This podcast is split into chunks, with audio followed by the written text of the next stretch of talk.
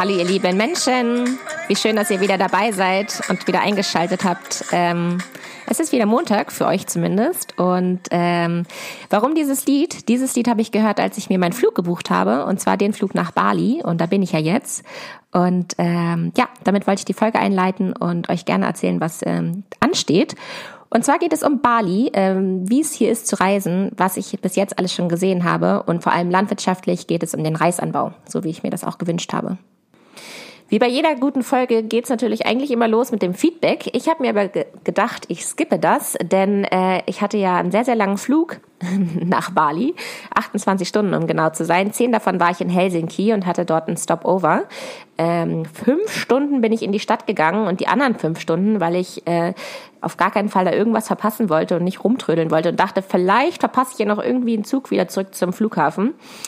Auf jeden Fall habe ich fünf Stunden lang da am Flughafen rumgesessen und ich habe mir Podcasts angehört, die ich immer gerne höre. Und da ist mir mal aufgefallen, dass ein Podcast ja so rumgeblubbert wird und dass da so wenig bei rumkommt. Und da habe ich mir vorgenommen, für diese Folge wird weniger rumgeblubbert und äh, deshalb ähm, lasse ich das Feedback weg und vor allem äh, liebe ich es ja auch Spielregeln zu verändern und deshalb, yep, no Feedback.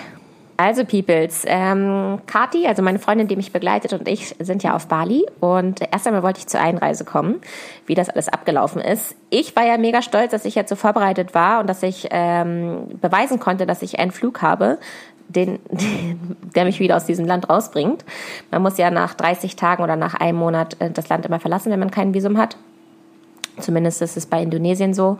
Und deshalb war ich super stolz, dass ich diesen Flug gebucht hatte. Und ähm, bei der Einreise stand ich dann bei diesem Schalter und dachte mir so, mir kann hier überhaupt nichts passieren. Bitte fragt mich, wo ich als nächstes hin möchte. Ja, der wollte überhaupt nichts von mir wissen. Der hat kurz in meinen Reisepass geguckt und hat gesagt, äh, hat nicht gesagt alles klar, sondern hat einfach nur genickt. Und ähm, bei Kati jetzt ein bisschen länger gedauert, deswegen bin ich noch zu Kati zum Schalter gegangen. Und äh, die wurde gefragt, was sie denn auf Bali machen möchte. Da hat sie gesagt, einfach nur reisen. Und dann war die zweite Frage von diesem Schaltertypen, äh, do you have a boyfriend? Das fand ich ja so den Knaller, das fand ich richtig gut. Äh, da merkt ihr schon mal die Atmosphäre, also alle mega entspannt hier. Und äh, wir haben dann erstmal zurückgefragt, ob er einen Girlfriend hat, weil wir das auch ein bisschen frech fanden. Genau, Einreise war gut und dann hatten wir uns dafür entschlossen, dass wir mal alles ganz spontan buchen. Die ersten paar Tage waren wir in Kangoo, da werde ich auch noch ein bisschen was zu sagen, aber jetzt wollte ich erstmal zu U-Boot kommen denn da sind wir aktuell und äh, hier haben wir uns auch die Reisfelder angeguckt. Und ich dachte, ich spreche mal ganz am Anfang über die Reisfelder, bevor ich dann über die generelle Atmosphäre in Bali äh, sprechen werde. Also mit Karte habe ich echt einen Reisebuddy gefunden, äh, der mir alles organisiert. Richtig gut. Die hat sich ungefähr jede Rezension durchgelesen, welche Wanderwege man gehen muss und äh, welche Reisfelder man sich angucken kann, welche Reisterrassen man sich angucken kann. Und äh, so hat sie einen Wanderweg gefunden, der über so oder durch so Reisterrassen geht. Und den haben wir ungefähr am zweiten Tag gemacht. Sind losgewandert und mein Ziel war ja auf jeden Fall, ich will mir nicht nur die, diese Terrassen angucken, sondern ich will auf jeden Fall mit so einem Reisfarmer sprechen, also mit diesem Strohhutmensch, mit diesem spitzen Reishut. Und äh, so war es. Wir sind dann durch diese Terrassen gewatschelt. Es war wirklich unfassbar heiß. Ich bin dann auch echt wie gelähmt. Also äh, ich bin ja so schon langsam, aber wenn es heiß ist, dann äh, schleiche ich über die Wege. Und ähm, genau, dann habe ich aber einen Farmer gesehen und dann war ich äh, echt flink und wollte unbedingt hin und habe mich da durch diese Reisterrassen irgendwie geschlagen mit Kati und dann standen wir vor diesem Farmer. Ja, und dann konnte er natürlich kein Wort Englisch. Das war mir auch schon klar. Aber ich dachte mir vielleicht so ein bisschen mit Händen und Füßen. Aber er war auch ein bisschen eingeschüchtert. Also er hatte dann auch, ähm, ja, er war sehr, sehr schüchtern. Und äh, sind halt sehr, sehr einfache Menschen, also konnte kein Englisch und ähm, hatte sehr, sehr zerrissene Klamotten an. Gerade irgendwie so Schuhe, also so offene Schuhe und äh, gefühlt nur zwei Zähne. Also stark geraucht, auch die waren sehr, sehr schwarz, die Zähne. Und ähm, das Einzige, was er uns fragen konnte, ist, ob wir dann Indonesisch sprechen. Da dachte ich mir so, äh, offensichtlich nicht. Genau, also der Reisfarmer, der war ein sehr einfacher Mensch und ähm, ja, so mussten wir uns irgendwo anders die Informationen herholen und neben dieser Reisfarm war ein Restaurant, so eine offene große Küche. Ich denke mal, da konnte man auch so Kochkurse buchen und äh, da sind wir dann also hochgesteppt und äh, haben diesen Kellner da angesprochen, ob er uns was zu diesen Reisfeldern da erklären kann. Und der konnte uns tatsächlich ein bisschen was erzählen und das war auch echt interessant. Also erst einmal wollte ich fragen, ob ihr auch alle das gleiche Bild von den Reisfeldern vor euch habt. Also ich würde das so stufenmäßig beschreiben. Äh, man sagt aber dazu Reisterrassen. Und äh, alle Reisfelder liegen ja unter Wasser. Also wenn man richtig nah rangeht, sieht man, ähm, dass Reis in so einem stehenden Wasser angebaut wird. Und das Interessanteste für mich war erstmal am Anfang, weil ich das tatsächlich nicht wusste. Ich dachte einfach, Reis braucht viel Wasser, damit es überhaupt äh, guter Reis wird.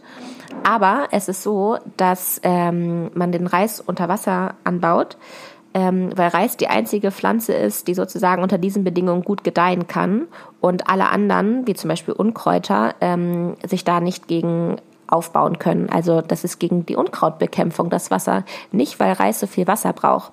Und deswegen gibt es auch schon äh, in der modernen Landwirtschaft ähm, Reisfarmer, die ohne Wasser anbauen, zum Beispiel auch in Australien.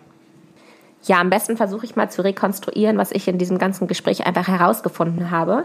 Ich versuche jetzt mal die Fragen einfach durchzugehen. Also als allererstes genau die Frage mit dem Wasser, warum Reis in diesem Wasser angebaut wird. Das habe ich jetzt ja nun schon erzählt. Und äh, die zweite Frage war, wie groß in etwa immer eine Farm ist, die Reis anbaut. Und mir wurde gesagt, dass hier auf Bali in etwa die Fläche bei einem Hektar liegt. Übrigens äh, versorgt sich Bali nicht selber mit dem ganzen Reis. Ähm, da immer mehr Fläche verkauft wird, wie zum Beispiel für irgendwelchen Hotelanlagen oder äh, Hostelanlagen oder irgendwelchen Straßen, ähm, ja, gibt es immer weniger Reisanbau und äh, Bali muss Reis importieren. Auch interessant fand ich, dass Reis äh, hier auf Bali dreimal im Jahr geerntet wird. Also von der Aussaat bis zur Ernte dauert es in etwa immer so drei bis vier Monate. Und so kann man Reis dreimal im Jahr ernten. Das fand ich auch ziemlich interessant. Ja, wie ihr euch wahrscheinlich vorstellen könnt, sind diese Reisterrassen sehr äh, klein und ähm, für Maschinen, für technische Geräte ist es unmöglich, darauf rumzufahren, vor allem auch in diesem Wasser. Deshalb ist Reisanbau hier sehr viel Handarbeit. Also äh, die Aussaat findet per Hand statt und ähm, bevor man aussieht, wird das, wird das Feld noch geflügt mit einem Tier vorweg, also mit so einem Ochse, läuft man da über das Feld und da wird der Mist noch eingearbeitet. Also das Feld wird erstmal gedüngt und anschließend kommt es dann zur Aussaat. Und ha, siehst du, ich habe nicht Einpflanzen gesagt, ich sage Aussaat. Und ähm, dann, nach ungefähr einem Monat, wenn die Pflanze schon so in etwa sieben Zentimeter groß ist, wird sie erst in die Reihe gesetzt. Also wenn man ähm, sich so ein Reisfeld anguckt, dann sind die Pflanzen in einer Reihe gepflanzt. Und das passiert aber erst nach einem Monat. Da setzt man die alle in dieser Reihe. In der Zeit, wo der Reis wächst, ähm, muss natürlich auch das Unkraut bekämpft werden. Trotz dessen, dass ähm, Reis im Wasser angebaut wird, gibt es immer noch Unkraut und der wird per Hand rausgenommen. Also äh, die Farmers, Peoples laufen dann über das Feld und rupfen das Unkraut per Hand raus. Also es ist wirklich eine Schwerstarbeit und immer in einer gebückten Haltung. Also ähm, die Landwirte hier machen echt einen, einen toughen Job. Auch die Ernte äh, wird per Hand gemacht. Das ist alles also noch ja äh, ohne Maschinen, ohne Technik, ist echt der Wahnsinn. Und ähm, dann wird der der Reis geerntet. Also mit einer Sichel werden die Ähren und Blätter geschnitten und äh, so in Bündel gedroschen und dann ganz am Ende ähm, packen die diese Büschel in eine Dreschtrommel und da wird dann ähm, wird dann das Korn von der Pflanze entfernt. Ja, und ganz am Ende wird der Reis getrocknet, ungefähr für einen Tag. Es kommt immer darauf an, wie äh, stark die Sonneneinstrahlungen sind und dann ist das der Reis, den wir so kennen. Ja, und natürlich konnte ich mich auch nicht zügeln und äh, mir lag es wirklich auf der Zunge. Ich musste es einfach fragen, warum man denn äh, diesen Reishut trägt, ähm, diesen spitzen Strohhut. und der besteht tatsächlich aus Reisstroh oder teilweise auch aus Palmenblättern. Und äh, durch diese Form, die der halt hat, kann er nicht nur als Schutz vor Regen verwendet werden oder als Schutz vor Sonnenstrahlung, sondern auch als äh, Schale. Und damit kann man Sachen transportieren. Das fand ich ganz klug. Und zusätzlich als Transportmittel kann man sich auch damit ein bisschen zufächern und ähm, den Hut als Fächer benutzen. Also es ist echt ein Allrounder und äh, ich will jetzt auch so einen Hut haben. Ich verlasse Bali nicht, wenn ich nicht so einen Strohhut bekomme hier. Ja. Ja, das waren jetzt erstmal so meine Fragen zum Thema Reis. Falls ihr noch mehr Fragen habt, schreibt mir einfach gerne. Ich bin ja noch zwei Wochen hier und ich laufe auch gerne noch ein zweites Mal zu irgendeinem so Strohhut-Mokel, der da auf seiner Terrasse rumwurstelt und im Wasser rumpanscht. Ähm, ja, schreibt mir gerne. So, dann lasst uns mal über Bali quatschen. Also, als allererstes wollte ich mit euch über das Geld hier reden weil ich darauf einfach nicht klarkomme über diese großen Scheine hier. Ich stand schon am Flughafen und äh, kannte es noch aus Vietnam, äh, dass es hier Millionen Beträge gibt, die man sich hier abhebt. Und wenn man sich ähm, ungefähr sowas wie 158 Euro abheben will, dann sind das hier 2,5 Millionen indonesische Rupia. Und es gibt wirklich keinen Moment, in dem ich mich so doll wie ein Tourist fühle, wie wenn ich mein Portemonnaie aufmache und nach dem richtigen Schein suche. Weil erstmal muss ich gefühlt alle Nullen zählen, um zu wissen, ob das jetzt hier ein Zehntausender Schein ist oder ein Hunderttausender Schein. Und ich habe auch ewig gebraucht, um das in etwa so umzurechnen, was denn was ist. Also ich versuche mir immer einfach zu merken, dass 100.000 indonesische Rupia äh, sechs, also in etwa sechs Euro sind. Und je nachdem, was ich hier dann gerade bezahle, merke ich mir immer, ah, okay, 100.000 sind sechs, dann sind 50.000 drei. Und dann breche ich mir das immer so weiter runter, weil man kommt gar nicht darauf, wie wenig das dann in, in, im Euro ist. Also ähm, hier ist alles so unfassbar günstig. Wir sind eine Stunde lang Taxi gefahren und haben 120.000 Euro gezahlt. Äh, siehst du jetzt eigentlich schon Euro, äh, indonesische Rupia. Und das sind ja dann in etwa sieben Euro. Und das hat mich einfach geflasht. Also ich bin auf jeden Fall schwer begeistert, wie gut das ist, wenn man so günstig von A nach B kommt. Und äh, ich finde, Deutschland kann sich davon ein paar Scheiben von abschneiden. Taxifahren muss günstiger werden. Das ist so ein sicheres, angenehmes und umweltfreundliches Reisen. Sehr geil. Also mit umweltfreundlicher in diesem Fall meine ich einfach, dass man sich kein eigenes Auto bucht und viel besser von A nach B kommt und einfach spontan einsteigen kann. Äh, love it.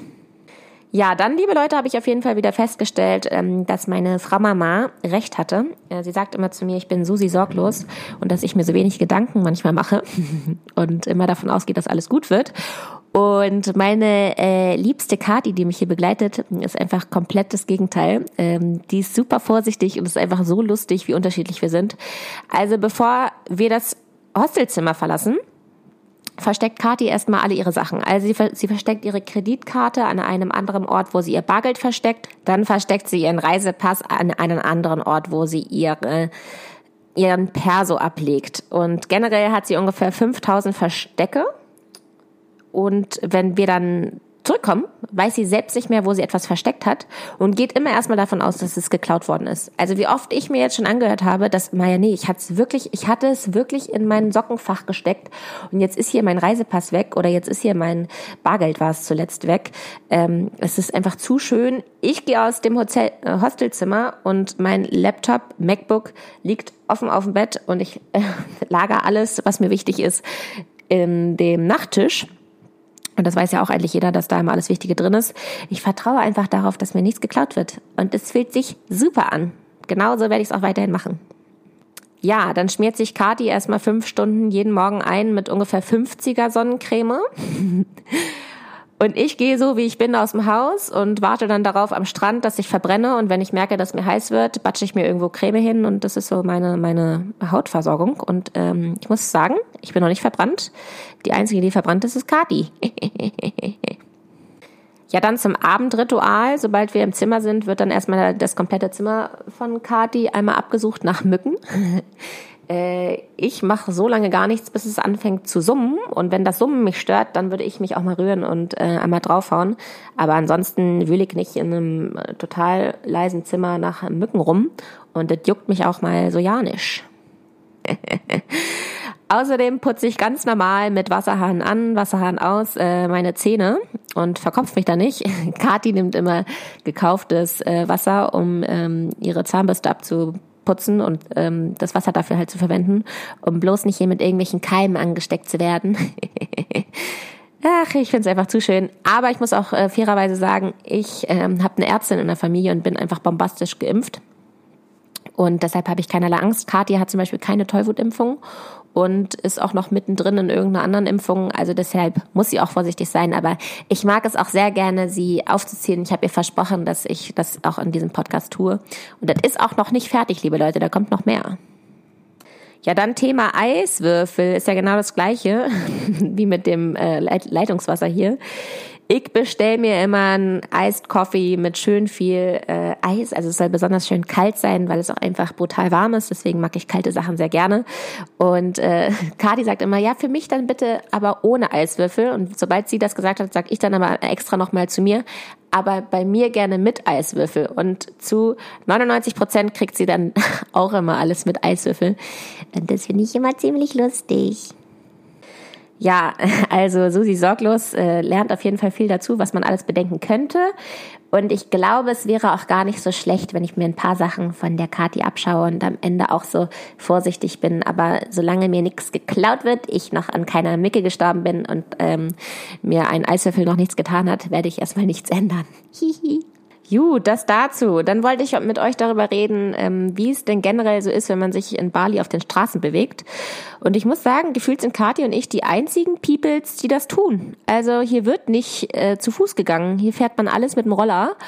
Und äh, hier gibt's auch keinen Bürgersteig. Ich glaube, das ist was sehr Deutsches. Ähm, man muss sich hier irgendwie schauen, dass man den Rollern und den ganzen kleinen Büssen und Autos irgendwie Platz macht. Die, die hupen ja auch die ganze Zeit. Also die hupen ja schon, bevor sie einen überhaupt sehen, um zu sagen, map, map, ich komme jetzt hier übrigens gleich und du kannst gleich schon mal beiseite springen. Also hier ist andauernd ein Gehupe.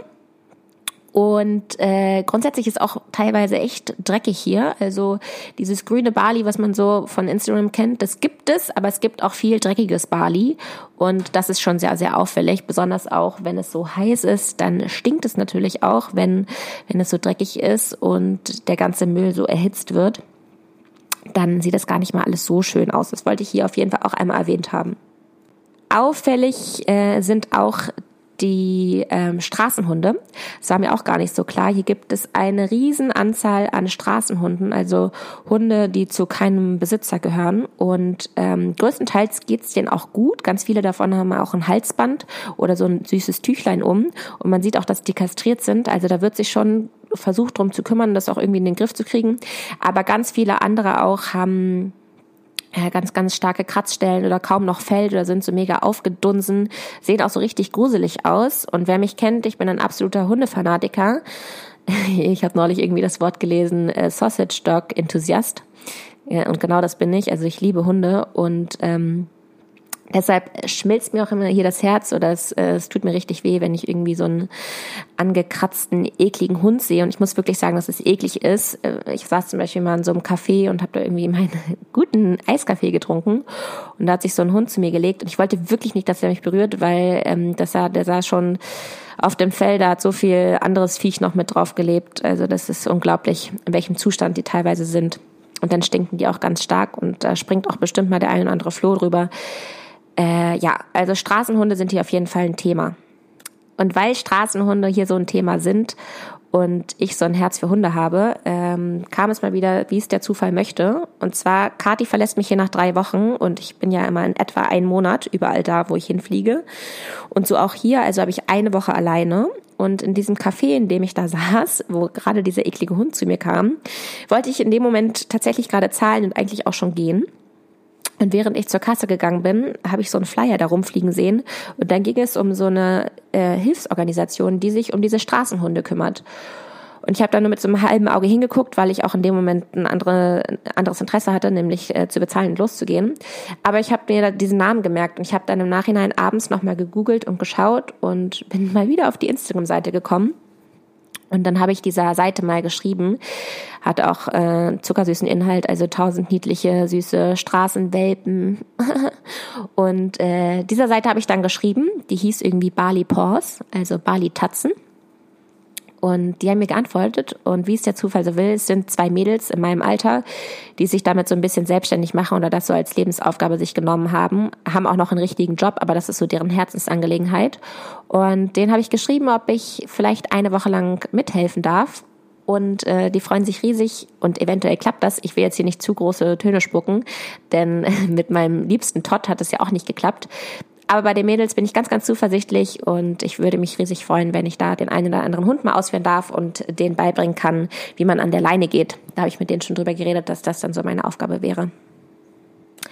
Ich weiß, dass das eher weniger mit Landwirtschaft zu tun hat, aber ich mache ja meine Reise so, wie es der Zufall will und manchmal, ähm, ja, kommt es halt, wie es kommt und ich fand diese Tatzen-Hilfsorganisation irgendwie wie für mich gerufen und für eine Woche finde ich das den perfekten Plan. Ja, ich versuche jetzt mal so ein bisschen zum Ende zu kommen. In der nächsten Folge werde ich weitere Eindrücke über Bali nochmal erzählen.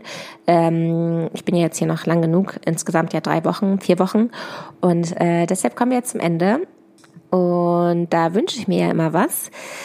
tatsächlich ist das immer das Erste, was mir einfällt, was ich machen möchte. Ich, ich hätte am liebsten einen Ich wünsche mir was Podcast.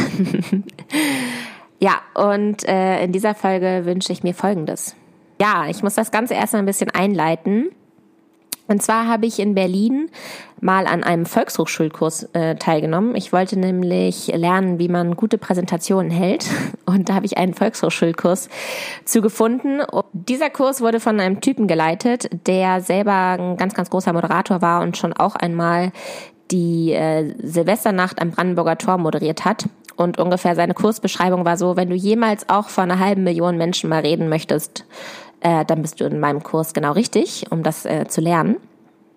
Und äh, zu der Zeit habe ich ja noch im Büro gearbeitet und ich hatte irgendwie die Vision, dass ich da irgendwann mal richtig krasse Vorträge halte vor, ja, wahrscheinlich vor einer halben Million. Und deswegen habe ich mich zu diesem Kurs angemeldet. Ja, und ich sage euch mal was, äh, ich weiß jetzt, wer in so einem Volkshochschulkurs sitzt. Nämlich nicht so Peoples wie ich. Ich habe mich da gefühlt wie so eine Außerirdische. Ähm, da sitzen echt Peoples zu schön und dann saß man da auch in so einem Sitzkreis, also wie so ein Selbsthilfekurs und der Moderator, sage ich jetzt mal zu ihm, zu diesem Typ, der, der den Kurs geleitet hat, der hat gesagt, ja, wie schön, dass ihr da seid. Dreht euch alle mal um. Ich habe euch da Postkarten hingelegt. Bitte sucht euch eine Postkarte raus, die eure letzte Woche zusammenfasst. Und am besten sucht ihr euch eine Postkarte raus, die das beschreibt, was ihr äh, das letzte Mal zum ersten Mal gemacht habt in eurer Woche. Und ich habe so auf meine Woche geschaut und dachte mir so, was habe ich denn in der Woche gemacht? Ich saß im Büro, okay, und dann hatte ich immer irgendwie Feierabend und eventuell habe ich mich zum Essen verabredet, aber ich weiß auch nicht mehr mit wem und was habe ich überhaupt gemacht. Es war irgendwie so ein Einheitsbrei von Büro und so dem typischen Feierabend. Und ich konnte überhaupt nichts herauskristallisieren, was jetzt so für mich das Besondere war. Und das fand ich einen ganz, ganz äh, schrägen Moment. Ja, und seitdem äh, dieser Moderator bei mir diesen Satz wieder hervorgerufen hat, dass man mal so eine Woche zurückschaut und schaut, habe ich eigentlich irgendwas zum ersten Mal gemacht und was habe ich überhaupt gemacht, äh, habe ich diesen Blick dafür. Und den brauche ich auch für meinen Podcast, denn ich muss ja auch immer nach einer Überschrift suchen und immer nach den Themen. Und ähm, dieses Mal wollte ich mir gerne wünschen, dass ihr mal was wieder zum ersten Mal macht. Natürlich sage ich euch das nicht einfach so, sondern ich nehme mir das auch immer selbst äh, zu Herzen. Abgesehen davon, dass ich gerade das erste Mal auf Bali bin, habe ich äh, in meiner letzten Zeit in Berlin, als ich dann nach Hause gefahren bin, wieder nach Hannover zurück äh, mit meinem Auto, in dem ja auch eingebrochen wurde. Genau in diesem Auto war das. Äh, war ich gerade schon auf der Strecke, musste nur einmal kurz tanken und da kam eine liebe Anhalterin zu mir und hat es ganz geschickt angestellt. Sie hat mich nämlich gefragt, ob ich nach Hannover möchte offensichtlich, denn ich hatte ja ein Hannover Kennzeichen. Und dann meinte ich so ein bisschen misstrauisch so, mm, ja. Und dann meinte sie so, ja, könntest du mich mit nach Braunschweig nehmen? Und dann habe ich diese, diese Frau, sie war äh, 32, ähm, habe ich mit nach Braunschweig genommen und wir haben uns zwei Stunden lang äh, mega gut unterhalten, mega intensiv auch unterhalten. Sie war super esoterisch und spirituell angehaucht und hat mir, als sie aus dem Auto gestiegen ist, ein Buch in die Hand gedrückt über Chakren. Also ich wurde da richtig belehrt, die zwei Stunden. Und es hat mich irgendwie auf irgendeine Art und Weise bereichert, mal äh, so eine Situation gehabt zu haben. Und ich habe sie wirklich nur mitgenommen, ähm, weil ich es noch nie gemacht habe, mir so dachte, kannst du jetzt echt mal machen. Und auch ein bisschen aus den Umweltgedanken, dass ich nicht alleine die Strecke fahren kann, wenn ich auch noch jemanden mitnehmen kann. Ja, deswegen mein Wunsch an euch, macht mal wieder was zum ersten Mal und äh, vielleicht äh, quatscht ihr zum ersten Mal mit einem Landwirt. Ich weiß nicht, ob es euch aufgefallen ist, aber in meiner äh, süßen Facebook-Bubble hat ungefähr jeder Zweite das Profilbild äh, No Farmer No Food, No Future. Und wenn das bei euch auch so ist, vielleicht wollt ihr ja mal ähm, so jemanden anschreiben und mal nachfragen, warum er das Profilbild geändert hat. Ähm, das würde mich auf jeden Fall sehr, sehr freuen, wenn ihr zum ersten Mal mit einem Landwirt sprecht. So, das war's jetzt mit meiner Bali-Folge und diese Folge möchte ich gerne meiner Kati widmen. Sie musste ja zur Mitte der Folge sehr, sehr stark sein, denn ich habe sie ein bisschen hops genommen, das liebe ich ja. Aber genauso werde ich auch immer hops genommen und ähm, sie ist eine von meinen aller, allerliebsten Mädels und gehört zu meiner festen Clique und alle von diesen, jeder von diesen Mädels hat einen ganz, ganz besonderen Platz in meinem Herzen und genau diese Art, die sie halt haben, brauche ich auch und die feilen mich zu den Menschen, zu dem ich bin geworden bin auch. Und äh, bevor ich jetzt hier wieder meine Stimme verliere, vor Dankbarkeit, ähm, ja, widme ich diesen Podcast meiner Kati und äh, Sina. Ich wünsche euch noch einen schönen Tag. Tschüss.